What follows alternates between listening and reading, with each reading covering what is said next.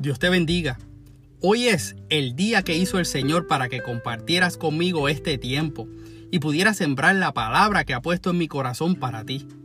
Mi oración es que en el lugar que estés espiritualmente hablando puedas ser confrontado, transformado y restaurado para la gloria del Dios vivo. Escucha lo que dice acerca de la fe esta palabra que se encuentra en el libro de Efesios capítulo 3 verso 12 en la nueva traducción viviente. Gracias a Cristo y a nuestra fe en Él, podemos entrar en la presencia de Dios con toda libertad y confianza. Aleluya. No necesitamos intermediarios, pues es la fe en Jesús quien nos permite la entrada a la presencia de Dios. La semana pasada compartía contigo algunas claves importantes que nos ayudan a trabajar con el proceso que entramos una vez oramos según el profeta Habacuc. Cuán importante es para cada uno de nosotros entrar en un proceso de vigilancia que nos permita estar atentos a la respuesta del Señor, porque sin duda alguna Él siempre responde. Cuán necesario es prepararnos para la respuesta que le daremos a Él lo importante de cómo cuidamos nuestro corazón y nuestra oración no se convierta solo en peticiones, sino también en un proceso que le permitamos a Dios trabajar con nosotros, hablar a nuestra vida y mostrarnos su voluntad. Y la realidad es que eso requiere un tiempo de espera. No importa el que sea, un minuto, una hora, un día, una semana, un mes, un año, una vida, hay que esperar. Y wow, Qué difícil es esperar. Bien lo dice una de las alabanzas clásicas de Jesús Adrián Romero, esperar en ti difícil sé que es. Claro, no la cantaré porque ese no es mi ministerio. Pero ciertamente, aunque tenemos que esperar para todo y a ninguno de nosotros nos gusta esperar, pues desde el Génesis tenemos que esperar. Adán tuvo que esperar que Dios viera que no era bueno que el hombre estuviera solo que lo hiciera caer en un sueño profundo antes de darle a la mujer como ayuda idónea. En nuestra vida cotidiana, por más tecnología y mejoras en procesos que puedan haber, como quiera hay que esperar. Algunas esperas se nos hacen más cómodas que otras. Entonces, me preguntaba esta semana, ¿qué es lo que Dios espera de nosotros mientras esperamos por las oraciones que hemos puesto delante de Él? Creo que hay tres aspectos en esto. El primero, tener total dependencia de Él. Cuando leemos las escrituras y aprendemos las exigencias que tiene llevar una vida conforme a la voluntad de Dios y le añadimos nuestros problemas diarios, podemos llegar a pensar que esto de ser cristiano es muy difícil. Podemos incluso preguntarnos si vale la pena. Pero la intención del Señor en todo momento es que hagamos todas estas cosas posibles por medio de Él que aprendamos a tener una total dependencia de Él en cada área de nuestra vida. Si queremos triunfar en esto, no puede ser por nuestras propias fuerzas, y así lo dice Primera de Samuel capítulo 2, verso 9. Segundo, formar nuestro carácter.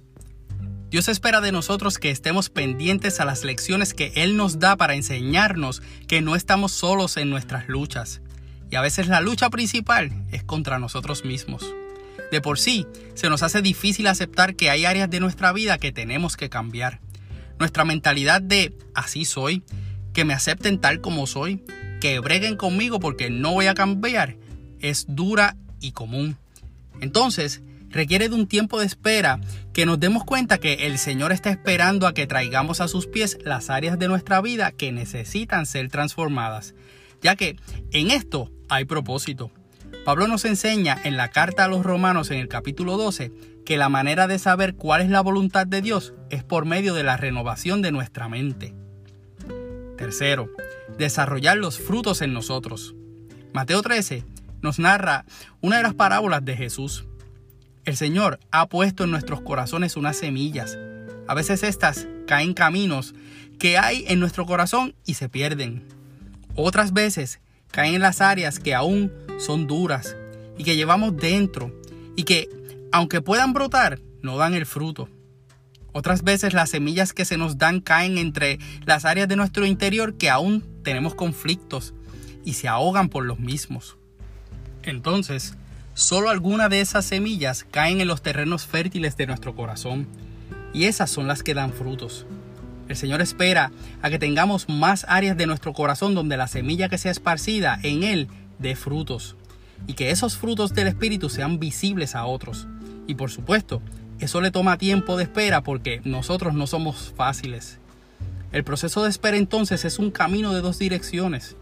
Dios espera por nosotros y nosotros esperamos que Él obre en nuestra vida. La diferencia fundamental es esta, la manera en la que esperamos. Jesús tiene una sola manera de esperar, pues su ánimo no es cambiante. Sin embargo, nosotros tenemos diferentes maneras de esperar por lo que Él hará en nuestra vida y con nuestras peticiones. A veces esperamos con miedo o podemos esperar con incredulidad. En otros momentos esperamos con tristeza. Quizás en la espera nos desesperamos. Hoy te invito a lo siguiente, espera con esperanza. La esperanza es una acción de esperar, pero con entusiasmo.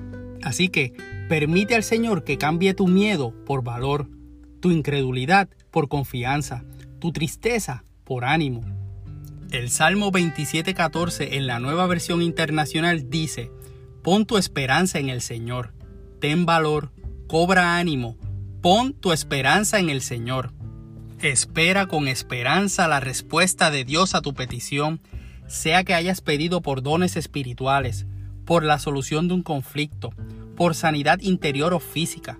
No temas a lo que Dios te dirá, aunque no sea lo que quieres escuchar, sin duda alguna es lo que necesitas.